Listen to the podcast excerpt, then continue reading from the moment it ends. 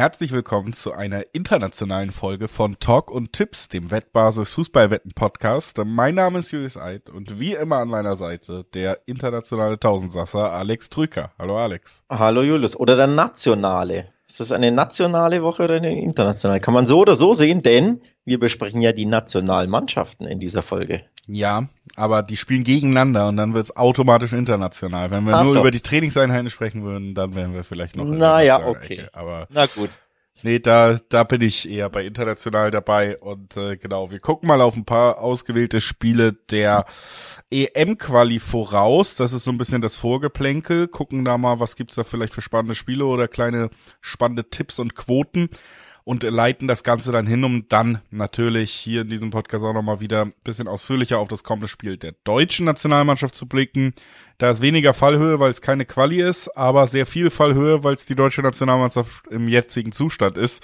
Und ähm, ja, obwohl es eigentlich faktisch ein Freundschaftsspiel ist, gab es sogar schon Aussagen aus dem Team wie, das sind jetzt Endspiele. Also ich bin sehr gespannt und deswegen, da leiten wir drauf hin. Erstmal ein bisschen EM-Quali und davor auch noch ein paar Hinweise, nämlich dass Sportwetten ab 18 sind, nicht für Minderjährige gedacht und dass alle Angaben, die wir in diesem Podcast machen, Angaben ohne Gewähr sind, einfach weil sie, äh, weil sich die Quoten nach der Aufnahme jederzeit noch verändern können. Zu guter Letzt, Sportwetten können Spaß, aber auch süchtig machen und wenn das Ganze bei euch zum Problem wird, könnt ihr euch an den Support der Wettbasis wenden, sei es per Mail oder per Live-Chat oder ihr guckt mal auf spielen-mit-verantwortung.de vorbei, auch da gibt es erste Hilfsangebote.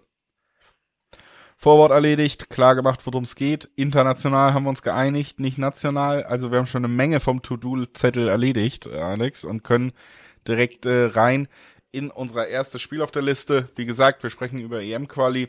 Und das erste Spiel auf unserer Liste ist das Duell zwischen Frankreich und Irland. Und ja, einem vermeintlich klaren Favoriten, der sich ja gerade aber zwischen den Turnieren auch immer mal seine Stolperer gönnt, ne? Ja, aber sie können sich diese Stolperer auch gönnen, die Franzosen. Denn sie sind äh, stolperbefreit in die EM-Quali gestartet mit vier Siegen aus vier Spielen.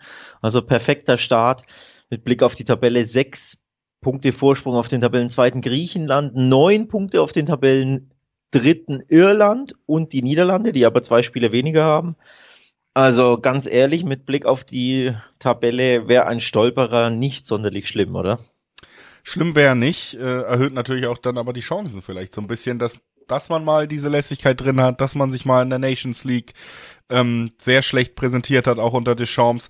Also wir haben ja Frankreich wirklich natürlich, es gibt keinen Zweifel an dieser riesigen individuellen Qualität, braucht man gar nicht diskutieren. Und dann haben wir Frankreich bei Turnieren gesehen, jetzt zuletzt Weltmeister, Vize-Weltmeister, auch das natürlich aller Ehren wert, aber dann diese Qualifikationsspiele teilweise, gerade die Nations League unter Deschamps, Deschamps Fußball generell, da gibt's meiner Meinung nach immer noch auch genug zu kritisieren. Und deswegen ist es für mich jetzt nicht Spieltag für Spieltag in so einer Quali die Übermannschaft, die es vielleicht eigentlich sein sollte. Also da zumindest mal so ein bisschen, ähm, ja, sie sind gut reingestartet, aber eine Mannschaft wie Irland auf Platz drei im Moment in der Tabelle hat zumindest auch schon ein Spiel gegen Gibraltar da gewinnen können, aber ähm, ist eine Mannschaft für mich, die auf einem Level agiert, wo ich sage, okay, es ist für mich jetzt nicht völlig unvorstellbar, dass Frankreich da einfach mal, und wenn es eben die Lustlosigkeit ist bei diesen hochdekorierten Profis, äh, doch nochmal vielleicht ein bisschen stolpert, ehrlich gesagt. Glaube ich nicht, weil sie das bisher sehr seriös angehen, zumindest von den Resultaten her. Alle vier Spiele gewonnen und, und das ist ein bisschen bemerkenswert, auch wenn die Gegner jetzt nicht die größte Klasse hatten, aber alle vier Spiele zu Null gewonnen. Ähm, das 4-0 zum Auftakt gegen Niederlande war definitiv ein Ausrufezeichen und danach folgten Pflichtsiege, unter anderem eben bei Irland mit 1 zu 0, knappes Ergebnis, aber die Null gehalten gegen Gibraltar, klar, das 3 zu 0 sollte eigentlich viel, viel höher ausfallen. Ist auch ein Pflichtsieg, aber da darfst du gern fünf bis acht Tore schießen, wenn man ehrlich ist. Da war es nur ein 3-0 und dann auch ein knappes 1-0 gegen Griechenland. Also die Siege wurden eingefahren, aber man hört schon an dem ein oder anderen Resultat, da ist erneut viel Deschamps-Fußball dabei. Aber immerhin die Null steht. Und ich tue mich schwer zu sehen, wie Irland auswärts in Frankreich ein Tor schießen soll. Und die Klasse hat Frankreich natürlich sowieso, auch wenn sie nicht immer den prickelndsten Fußball spielen, dieses Spiel trotzdem knapp zu gewinnen oder, oder pflichtgemäß zu gewinnen. Also ich denke hier erneut wieder in die Richtung 1-0, 2-0 Frankreich. Also zu Null Sieg Frankreich wäre hier bei diesem Spiel mein Tipp. Ja, Und ich äh, sage nein, Alex, ich muss dir immer widersprechen und ich will es auch hier machen. Ich sage, äh, Frankreich wird hier mal ein Tor kassieren, weil das für mich einfach, ja, sie sind eigentlich schon so gut wie qualifiziert, sie sind überlegen, sie haben ihre Schleifer drin, sie spielen auch nicht immer überragenden Fußball, muss man ja auch sagen. Und ich glaube, nach vier Spielen ohne Gegentor ist es mal wieder so weit, dass die Franzosen auch mal einen Treffer kassieren. Am Ende ist das natürlich vor allen Dingen eben auch interessant aus, äh, aus der Sicht, dass beide Teams treffen, schon sehr hohe Quoten in diesem Spiel gibt. Ne? Zwei Sechserquoten und bei der französischen individuellen Klasse fast ein Selbstläufer, dass die Treffer machen, wahrscheinlich auch gewinnen werden. Aber wenn ich sage, okay, ich glaube, Irland nickt da eine Ecke rein, dann haben wir hier direkt sehr, sehr attraktive Quoten, ohne überhaupt was kombinieren zu müssen. Dieser kleine Kicker, der normalerweise beide Teams treffen ist, ist hier schon der große Kicker und ausreichend für mich. Deswegen das mein Tipp. Und ich würde sagen, lass uns mal weitergehen zur Niederlande gegen Griechenland. Ähm, möchten wir erstmal über das Spiel reden oder erstmal über die Aussagen vom Ex-Trainer Louis van Gaal, der behauptet hat, der die WM war vorgeschrieben und ein Betrug, um Messi den Titel zu bringen. Interessanterweise, deswegen erzähle ich es auch als kleine Anekdote, die aktuelle Mannschaft in Form von Kapitän Virgil van Dijk hat ihm da auch schon widersprochen. Also äh, wurde so ein bisschen als Thema rund um die Nationalmannschaft gerade auch ein bisschen größer gemacht. Ähm, aber trotzdem kann man natürlich sagen, sie sind große Favoriten. Schwer vorstellbar, dass sie sich hier so von Van Gaals äh, Ausfällen beeindrucken lassen, dass das irgendwie aufs Spiel einzahlt. Ne?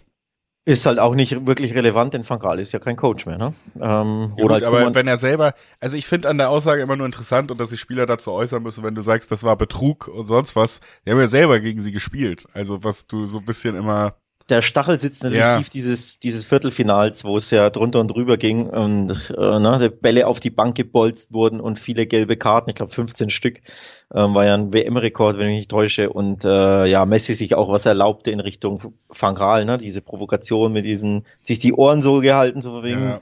Und, und Bobo danach, nach dem Spiel. Genau. Und äh, ich glaube, da sitzt der Stachel tief. Aber Van Gaal, deswegen hat es ja für dieses Spiel keine Relevanz mehr, ist ja nicht mehr Bondscoach. Jetzt ist ja Ronald Kuhmann zurück. Und um jetzt mal sportlich zu werden, unter dem ja, gab es einen Fehlstart, denn wir haben es ja schon thematisiert. Frankreich hat das Kracher-Auftaktspiel gegen die Niederlande, ist ja die gleiche Gruppe B, mit 4 zu 0 gewonnen. Also Fehlstart für die Niederlande, die dann zwar ihr zweites Spiel gewinnen konnte, aber eben mit Blick auf die Tabelle nicht so gut dasteht. Also der Sieg dann im, im zweiten Spiel gegen Gibraltar, auch nur ein 3 zu 0, ist natürlich, ja, drei Punkte und das war's. Aber auch da, überzeugend geht anders, denn ein 3-0 gegen Gibraltar ist halt einfach das Minimum. Danach äh, gab es in der Nations League übrigens Niederlagen. Sie waren ja im Halbfinale, haben gegen Kroatien verloren und gegen Italien das Spiel um Platz drei. Also unter Van Gaal, dem Rückkehrer, drei von vier Spielen verloren und nur gegen den Fußballzwerg Gibraltar pflichtgemäß gewonnen. Also da läuten ein paar Alarmglocken oder ja, da sieht's halt ein bisschen kritisch aus. Und mit Blick nochmal auf die Tabelle der Gruppe B, Frankreich mit zwölf Punkten eigentlich schon enteilt und die Niederlande steht bei drei Pünktchen und Griechenland hat ein Spiel mehr, aber drei Punkte mehr. Heißt, für dieses Spiel jetzt hier, Niederlande-Griechenland, das ist ein Must-Win-Match für die Holländer. So ist es. Und dazu kommt eben auch äh, die Tordifferenz, die du angesprochen hast, eben auch, weil Gibraltar dann gegen andere Mannschaften höher verloren hat. Also die Niederlande im Moment bei einer Tordifferenz von minus eins, während Griechenland bei drei, äh, plus drei ist. Das heißt, eigentlich, wenn du hier wirklich äh, vorbeiziehen willst an den Griechen im direkten Duell, und das solltest du vielleicht dann doch langsam zu diesem Zeitpunkt der Qualifikation tun, dann brauchst du auch einen Sieg mit mindestens zwei Toren Unterschied. Also die Niederlande ist hier zum Siegen verdammt, eigentlich auch zum Tore schießen und das ist natürlich ähm, der große das große Fragezeichen in dieser niederländischen Mannschaft, das Tore schießen. Ne? Also du hast es auch bei Gibraltar gesagt, drei Tore gegen Gibraltar, das ist eher das Minimum. Aber es fehlt eben auch so ein bisschen ja die Fantasie, dass man da in der Offensive wirklich mal spektakulär spielen kann. Also für mich ist der Kader gerade defensiv, auch noch auf der 6 im zentralen Mittelfeld stark besetzt. Das sind ja auch so traditionelle holländische Positionen, ne? Aber dieser richtige Goalgetter, der fehlt mir für eine Weltklasse-Nationalmannschaft. Der hebt sie meiner Meinung nach auch so ein bisschen zurück, im Gegensatz zu Frankreich zum Beispiel, zu England zum Beispiel. Also da sehe ich auch ein kleines Problem und das ist natürlich äh, ne, mit einer Otto Rehagel Gedächtnisperformance könnte Griechenland hier den Abstand wahren zumindest. Das droht natürlich auch ein bisschen, ähm, dass die sich äh, hinten reinstellen, denn mit Blick auf die Tabelle in Unentschieden wäre für Griechenland ein tolles Resultat. Ne? Dann bleiben sie bei drei Punkten Vorsprung. Ähm, die Top-Favoriten sind ja klar, Frankreich und Niederlande. Jeder ging davon aus, die beiden marschieren hier in Gruppe B zur Quali, denn nur die ersten beiden qualifizieren sich ja für die EM in Deutschland. Und wenn du dann direkt die Niederländer hinter dir lassen kannst, nach dann drei beziehungsweise vier Spieltagen, also es ist der fünfte, aber für die Holländer ist es erst das dritte Spiel, ähm, dann ja, sieht das schon ganz gut aus aus griechenländischer Sicht. Griechischer Sicht. also von daher, ja, kann ich mir schon vorstellen, dass hier so ein bisschen äh, die alten Reha-Gezeiten im Spielerischen ausgepackt werden, also von der Taktik her, und man da tief steht und den Holländern erstmal was einfallen fallen muss. Generell mache ich mir bezüglich der Offensive weniger Sorgen als du, weil sie ja einfach äh, gegen Kroatien zwei Tore geschossen haben und gegen die Italiener zuletzt in der Nations League auch zwei, aber sie haben eben vier und drei Tore kassiert und auch gegen Frankreich vier Tore. Also die Abwehr war ja in den letzten vier Spielen ähm, ja die, die Sorgenstelle sozusagen.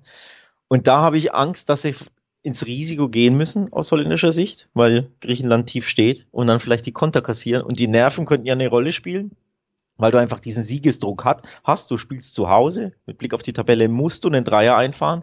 Wie viel Risiko gehst du? da sehe ich die Gefahr, ehrlich gesagt. Ja, und das zahlt am Ende natürlich auch auf eine spannende Quote ein, die ich hier auch mal jetzt abschließend einbringen will. Das ist nämlich beide Teams treffen. Also zwei Zehnerquoten gibt's da im Schnitt auf beide Teams treffen. Und du hast gesagt, ein Konter der Griechen in dem Spiel, wo sie es äh, den Niederländern sehr schwer machen, dann vielleicht doch die hohe Qualität oder höhere Qualität bei den Niederländern, die auch mal zum Treffer führt.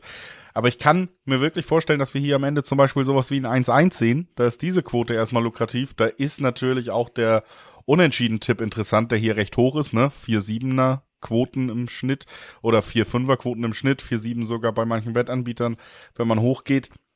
Es sind Ergebnisse, die ich mir vorstellen kann und ähm, ja, eben auch der Tabellensituation geschuldet. Du hast ja gut gesagt, Griechenland Mannschaften auch mit weniger Qualität vielleicht als der Gegner sind ja heutzutage oft in der Lage, gut zu verteidigen. Ne? Und wenn du es dem Gegner dann schwer machst, wenn du dann vielleicht deinen einen Konter bekommst, weil deren Abwehr auch mal wackelig ist, dann gehst du hier raus und hast alles, was du willst, nämlich einen Punkt. Und das kann ich mir schon vorstellen.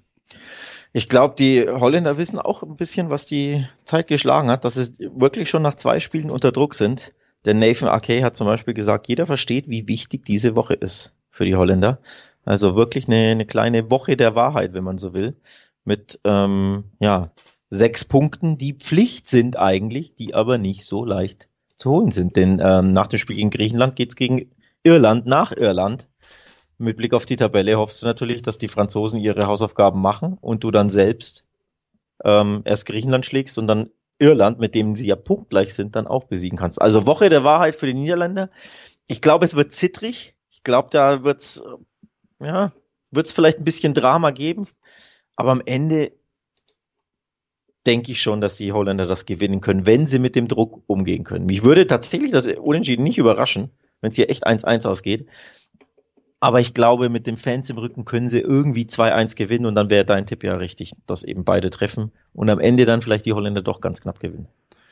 Ja, das ist auf jeden Fall auch vorstellbar, sind die Favoriten, aber ähm, wir gehen mal weiter zu einem Spiel, wo ich auch durchaus einen Favoritenstolperer äh, Stolperer mir vorstellen könnte. Deswegen ist es auch drin, weil es halbwegs spannend ist, aus zumindest meiner Sicht, was du davon hältst, kannst du ja gleich sagen. Sprechen über das Duell der Slowakei gegen Portugal. Quotentechnisch klarer Favorit Portugal. 1,4er Quoten auf Portugal, 7,6er Quoten im Schnitt auf die Slowaken. Also da ein großer Unterschied. Ich sage aber, ich glaube, hier könnte es enger werden, als die Quoten vermuten lassen. Ich sage das auch, weil ich die, den Quoten und somit den Wettanbietern hier ein bisschen widersprechen möchte, weil ich mir nicht ganz erklären kann, warum das so dermaßen klar, wie ich finde, in Richtung Portugal ausschlägt. Ähm, dass ich sehe das enger. 1,44 Portugal macht für mich ganz ehrlich überhaupt keinen Sinn, diese Quote. Die ist falsch, Julius. Ich will es mal so aussprechen, wie es ist. Falsch. Denn Blick auf Gruppe J. Portugal, ja, auch perfekt gestartet wie Frankreich. Vier Spiele, vier Siege. Die Slowakei aber mit zehn Punkten aus vier Spielen, drei Siege und eine Remis knapp dahinter. Es ist also das absolute Spitzenspiel, erster gegen zweiter, zwölf Punkte gegen zehn Punkte. Und das Spiel findet in der Slowakei statt. Portugal hat ein Auswärtsspiel Wo kommen denn diese 1,50er Quoten her, 1,40er Quoten? Ja. Und ebenfalls bedenken sollte man, Portugal hat mit Ach und Krach das 1 0 in Island am letzten Spieltag im Juni oder Juli, wann es war, in der, ich glaube, 89. Minute gewonnen. Ronaldo Siegtreffer kurz vor Schluss. Sonst hätte es schon einen Punktverlust in Island gegeben, was ja auch schon eine Enttäuschung war. Also so sehr mit Ruhm bekleckert haben sie sich zuletzt jetzt auch nicht in Island. Wen haben sie geschlagen? Luxemburg und Liechtenstein. Natürlich klar, pflichtgemäß 6-0, 4-0, aber absolute Fußballzwerge. Bosnien jetzt auch nicht der, ne, der, der größte Gegner. Also vier Siege, schön und gut, aber gegen Liechtenstein, Luxemburg, Island und Bosnien erwartest du das auch aus portugiesischer Sicht? Island war mit Ach und Krach und dann hast du bei einem Auswärtsspiel in der Slowakei, die fast genauso gut gestaltet sind, 1,40er, 50er Quoten. Das finde ich nicht, nicht angemessen. Also da ist ja. Value drin, wenn man sagt, hoppla, doppelte Chance Slowakei oder unentschieden. Genau. Ja, doppelte Chance lohnt sich hier halt auch noch, weil die Quoten auf die Slowakei eben so hoch sind und das ist eben auch das, was ich so sehe. Sie sind auch ein Ticken zu hoch für eine Mannschaft, die auch ungeschlagen reingestartet ist und die ja vor allen Dingen auch ähm, einfach eine sehr, sehr starke, erstmal zentrale Defensive stellt. Ne? Also man muss auch sagen, der Rest der Mannschaft fällt ab, aber du hast dann Skriniar Hanko in der Innenverteidigung, das sind beides europäische Topspieler auf ihrer Position. Und dann hast du vor allen Dingen eben auch noch davor mit Lobotka jemanden, der sich ja auch wirklich bewiesen hat, jetzt spätestens im letzten Jahr Meister geworden mit äh, der SSC Neapel in Italien, wird auch irgendwie auf 40 Millionen Marktwert beziffert. Also da sprechen wir schon über eine zentrale Achse im defensiven Bereich bei, bei der Slowakei, die wirklich relativ stark besetzt ist. Und das ist halt schon ein Punkt, der auch das natürlich erstmal schwer macht, diese Mannschaft zu besiegen für jeden Gegner. Und dann hast du mit Skriniar zum Beispiel auch exemplarisch jemanden, der auch sehr stark bei Standards ist. Und wenn du erstmal schaffst, das Spiel eng zu halten und dann selber sehr standardstark bist, äh, das ist eine Lehre, da brauchen wir jedes Wochenende nur die Bundesliga gucken und zehn Leute verlassen sich drauf. Dann hast du auch gute Punkte, vielleicht sogar mal einen Überraschungserfolg mitzunehmen oder zumindest deinen Treffer zu erzählen, der am Ende das Unentschieden rettet. Also, ich sehe sie da total in der Chance, was zu holen, wirklich. Du hast es auch noch gesagt, auch noch Heimspiel und wir kriegen bis zu Dreierquoten fast in der Spitze auf die doppelte Chance, ne? Und das reizt mich in der Kombination sehr. Wir spielen hier Erster gegen Zweiter, wir spielen eine Mannschaft, der ich zutraue. Portugal ja auch manchmal uninspiriert durchaus, ne? Also der ich auch zutraue, dass sie in einem Zehnspiel am Ende hier zu Hause dann mindestens diesen Punkt mitnehmen und dann sind die Quoten auf eine doppelte Chance natürlich sehr, sehr spannend. Wenn ich sage, ich kann es mir sogar vorstellen und ich krieg bis zu Dreierquoten auf zwei von drei Spielausgängen und du weißt, das ist mein Lieblingstipp und jeder, der diesen Podcast hier hört, dann fällt es mir schwer, daran vorbeizugehen.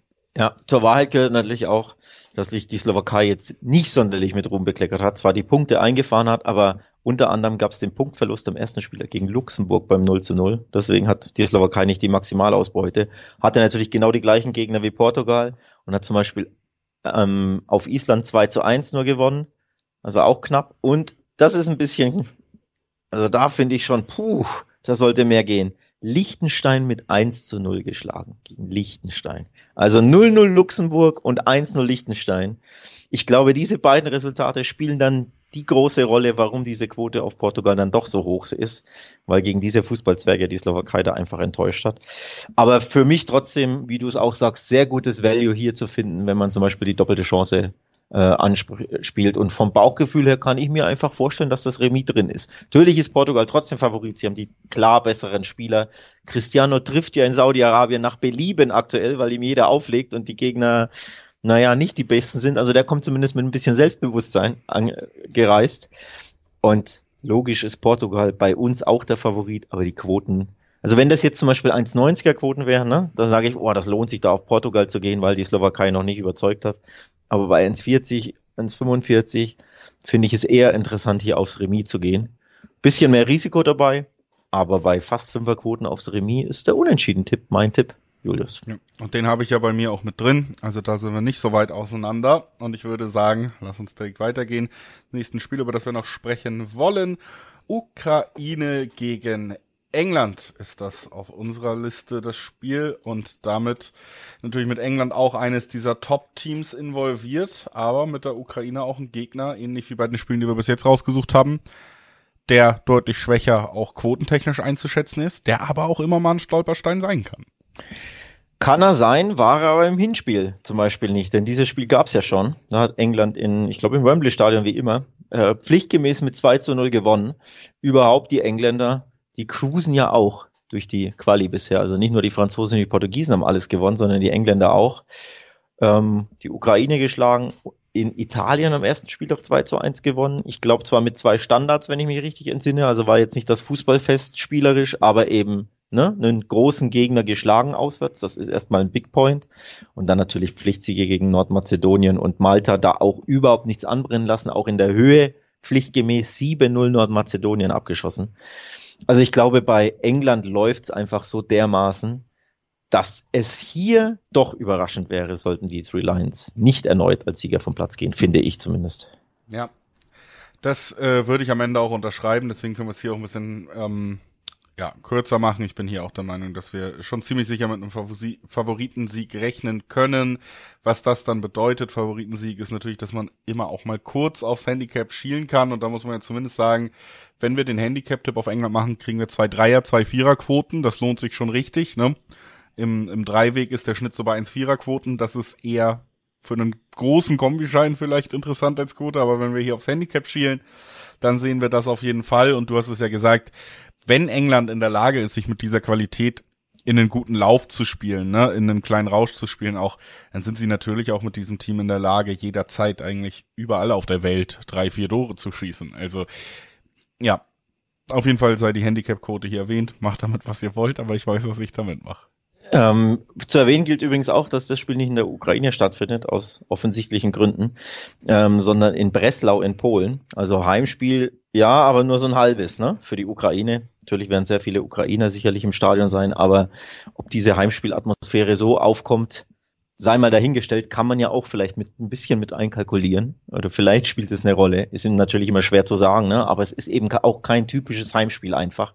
Das habe ich auch so im Hinterkopf ein bisschen ähm, um ehrlich zu sein. Und dann ist England aktuell einfach ähm, ja so gut drauf und da läuft alles gut und die Spieler sind so viele Klassen besser.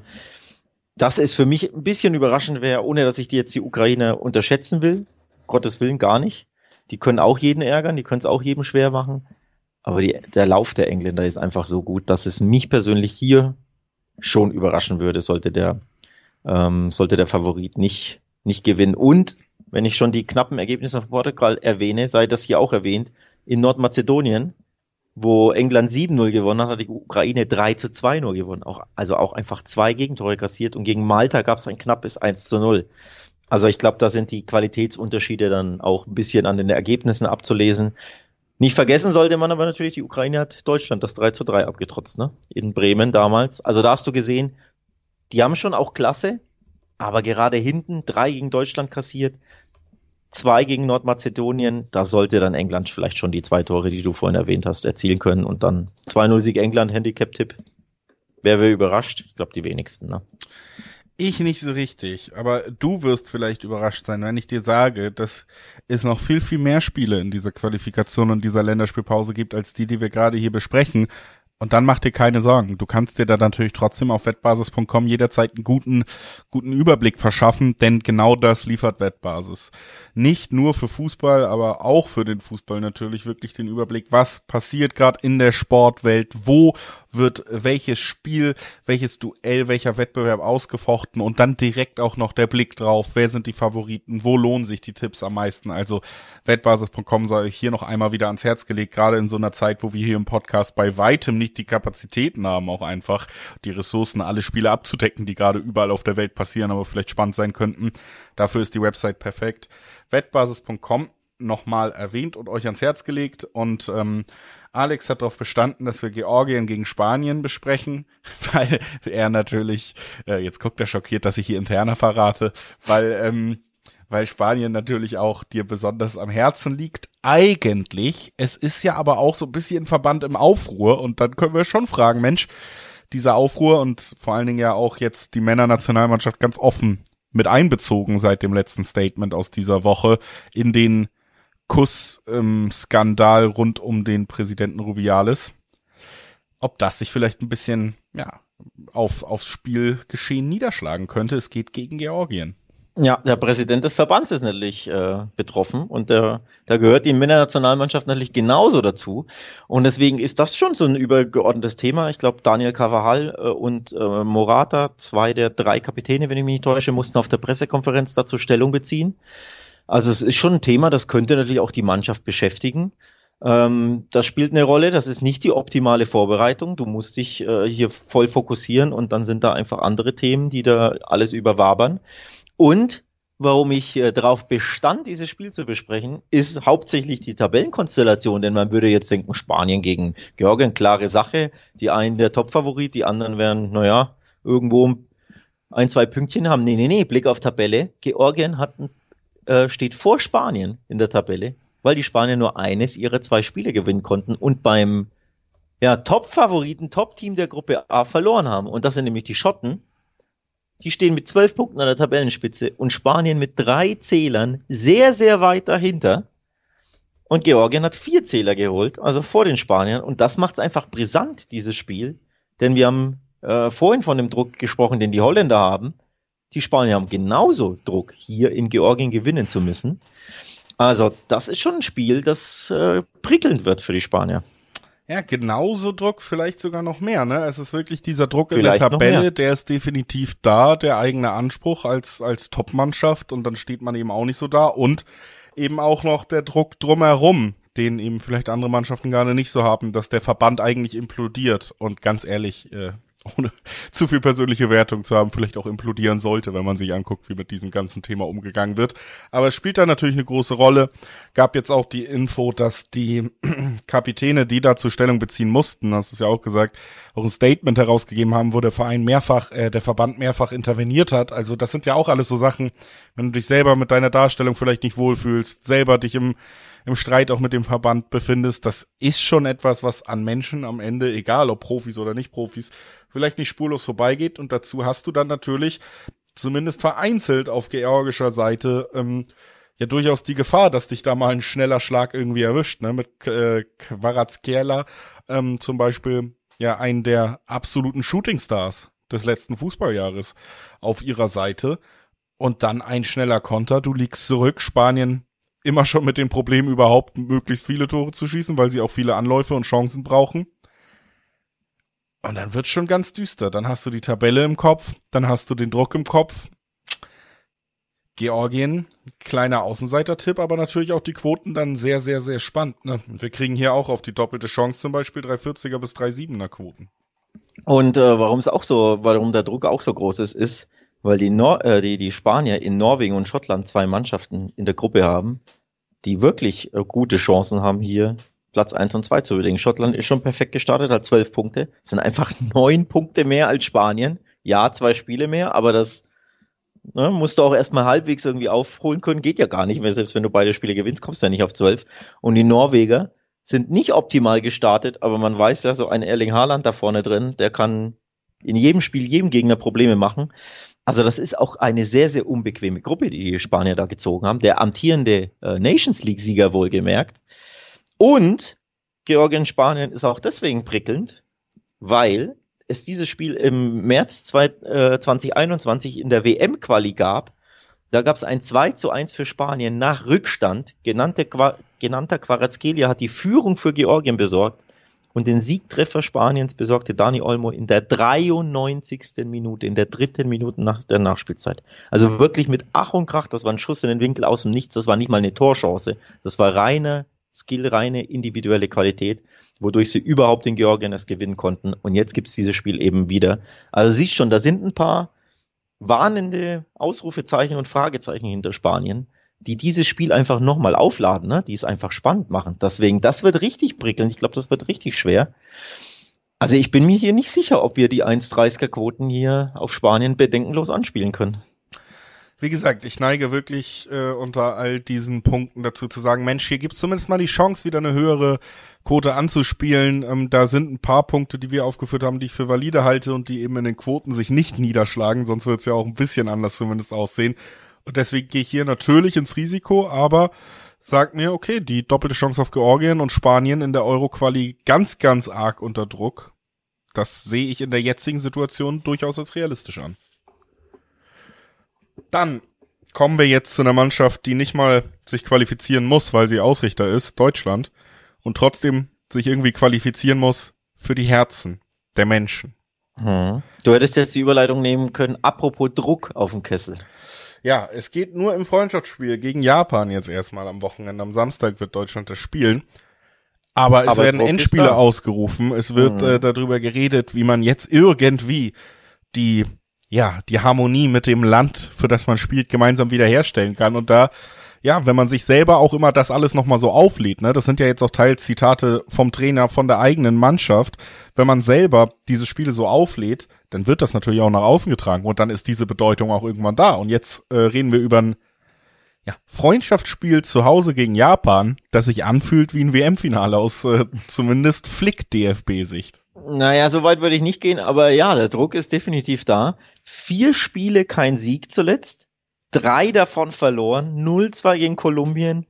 0-1 in Polen. Das 3 zu 3 gegen die Ukraine, als man ja auch hinten lag und nur das 3 zu 3 rettete. Ich glaube, durch einen späten Elfmeter oder wie war das? Und dann gegen Belgien hat man ja auch 2 zu 3 verloren. Also da läuft's alles andere als gut. Gegentor in jedem Spiel. In den letzten beiden wurden gegen Polen und Kolumbien nicht mal ein eigenes Tor geschossen. Also der Haussegen liegt brutal schief. Ähm, das WM aus will ich ja gar nicht thematisieren, weiß ja eh jeder, aber wirklich die letzten Eindrücke, auch, Eindrücke auch einfach, die letzten Performances waren jetzt auch nicht gut. Ich will jetzt auch nicht immer alles schlecht reden, aber denn gegen Belgien zwei Tore schießen ist es so schlecht nicht und gegen die Ukraine zu Hause drei sollte ja normalerweise einfach zum Sieg reichen. Ne? Also Tore hast du ja mitunter schon geschossen, aber ja, die Stimmung ist nicht gut. Es herrscht wirklich auch Krisenstimmung rund um das Amt, rund um den Bundestrainer, rund um die Position des Coaches. Deswegen, da ist mächtig Druck auf dem Kessel gegen Japan. Und ja, Japan, da klingelt ja was, ne? Die haben uns bei der WM rausgeschossen, Julius. 2 zu 1 Japan. Du erinnerst dich. Ich erinnere mich nicht, aber ähm, Du ja. willst dich nicht erinnern. Ich habe äh, eine dunkle Erinnerung, dass sowas vielleicht möglich gewesen sein könnte. Nein, es ist ja generell eine dunkle Erinnerung, wie du es gesagt hast, wenn man in der jüngeren Vergangenheit versucht, sich an die deutsche Nationalmannschaft zu erinnern. Sie haben den Druck jetzt. Es ist immer noch vieles irgendwie im Magen. Die größte Änderung unter Flick gefühlt oder die, die größte Euphorie tragendste Entscheidung war ja eigentlich, Mensch, wir holen mal wieder einen Mittelstürmer mit Füllkrug rein. Und dann ist der jetzt auch noch verletzt und seine Entscheidung ist dann natürlich auch wieder eigentlich direkt zurück zum ganz großen Problem der Deutschen zu gehen, nämlich nicht mal mehr einen Stürmer nachzuziehen, sondern Thomas Müller nochmal wieder reinzuholen. Und ich finde, das beschreibt schon ganz gut ein Problem. Ganz ehrlich, Thomas Müller ist kein schlechter Fußballer, wird teilweise sicherlich auch sogar zu kritisch gesehen, gehört sogar zu den ganz Großen im Weltfußball, wenn man es mal aus einer neutralen Sicht sieht und nicht vielleicht aus einer Bundesliga-Fan, der kein Bayern-Fan Sicht sieht. Aber es ist ein Spieler, der auf dieser Position im Mittelsturm überhaupt nicht funktioniert hat und das unterstreicht einfach, dass Deutschland natürlich auch generell Kaderprobleme hat. Also es geht, finde ich, nicht nur darum, hier irgendwie, Mensch, wir haben die Einheit mit dem Volk verloren, wir, wir haben eine schlechte Stimmung innerhalb der Mannschaft, unser Trainer hat äh, Leistungsprinzip oder nicht, all diese Diskussionen, die drum rumlaufen. Finde, man muss eben auch sagen, dass man gerade in der Offensive, gerade wenn Kai Havertz jetzt auch wieder beim Start bei, bei Arsenal sich unglücklich präsentiert oder so, wen hast du da denn an hoher Qualität? Wir sprechen über eine Zeit, in der Fußball so globalisiert ist, dass du bei Nigeria mehrere Sturmstars hast, die Deutschland den kompletten Rang ablaufen. Ne? Du hast dann Ossiman dahinter ein Boniface, der in den ersten drei Bundesligaspielen schon überzeugt, ein Schukwese noch, der auf der Außenbahn auch Qualitäten mitbringt, die man fast vergeblich sucht. Deswegen finde ich, muss man aus deutscher Sicht äh, ja sich auch mal wirklich sagen, so ein durchschnittlicher europäischer Jahrgang, wie wir ihn gerade offensiv gerade haben, der reicht in der Welt halt für nichts mehr, weil, weil auch viel, viel mehr Förderung in vermeintlich kleineren Ländern mittlerweile passiert, ne? Ja, vorne ist das ein Problem. Äh, Harvards hast du angesprochen, der ja auch überhaupt nicht gut drauf ist bei Arsenal, ne? funktioniert da noch gar nicht. Ähm, und wird jetzt, denke ich, höchstwahrscheinlich die falsche Neun wiedergeben oder die herumirrende Neun, die, die hängende Neun, wie auch immer man es betiteln möchte. Ähm, immerhin wird's, macht mir persönlich Hoffnung, ähm, dass der zurück ist. Sehr, sehr interessanter Mann, glaube ich, der kann dem deutschen Spiel sehr gut tun. Und im Mittelfeld hast du ja trotzdem äh, Klasse pur, ne? Mit Musiala, mit Gündogan, wobei Musiala ist, glaube ich, verletzt, ne? Äh, mit Gündogan, mit Kimmich ähm, hast du da schon sehr, sehr starke, kreative Spieler, auch Harvards, wenn er sich fallen lässt. Also da muss eigentlich mehr kommen, auch wenn der Neuner, der Abnehmer fehlt. Aber gegen Japan muss jetzt einfach mal ein, ein gutes Spiel gezeigt werden und ein Sieg eingefahren werden, weil der Sieg halt einfach, ja, alle, alle Schmerzen lindert auch ein bisschen, die es da so rund um die Mannschaft gibt. Also das ist ein Pflichtsieg und ich sage auch, jetzt muss mal ein Sieg herkommen, denn im nächsten Spiel danach traue ich den Deutschen den Sieg nicht zu denn das haben wir noch gar nicht angesprochen. Es geht ja jetzt gegen Japan und direkt danach am Dienstag gegen Frankreich. Wie viel Lust die haben werden, bleibt abzuwarten, weil für dieses Jahr dann nur ein Freundschaftsspiel nach dem Quali-Spiel, aber ein Sieg gegen Frankreich, den sehe ich nicht. Deswegen muss er jetzt gegen Japan her, sonst sind es ja wieder zwei Spiele ohne Sieg, dann wären es ja sechs ohne Sieg.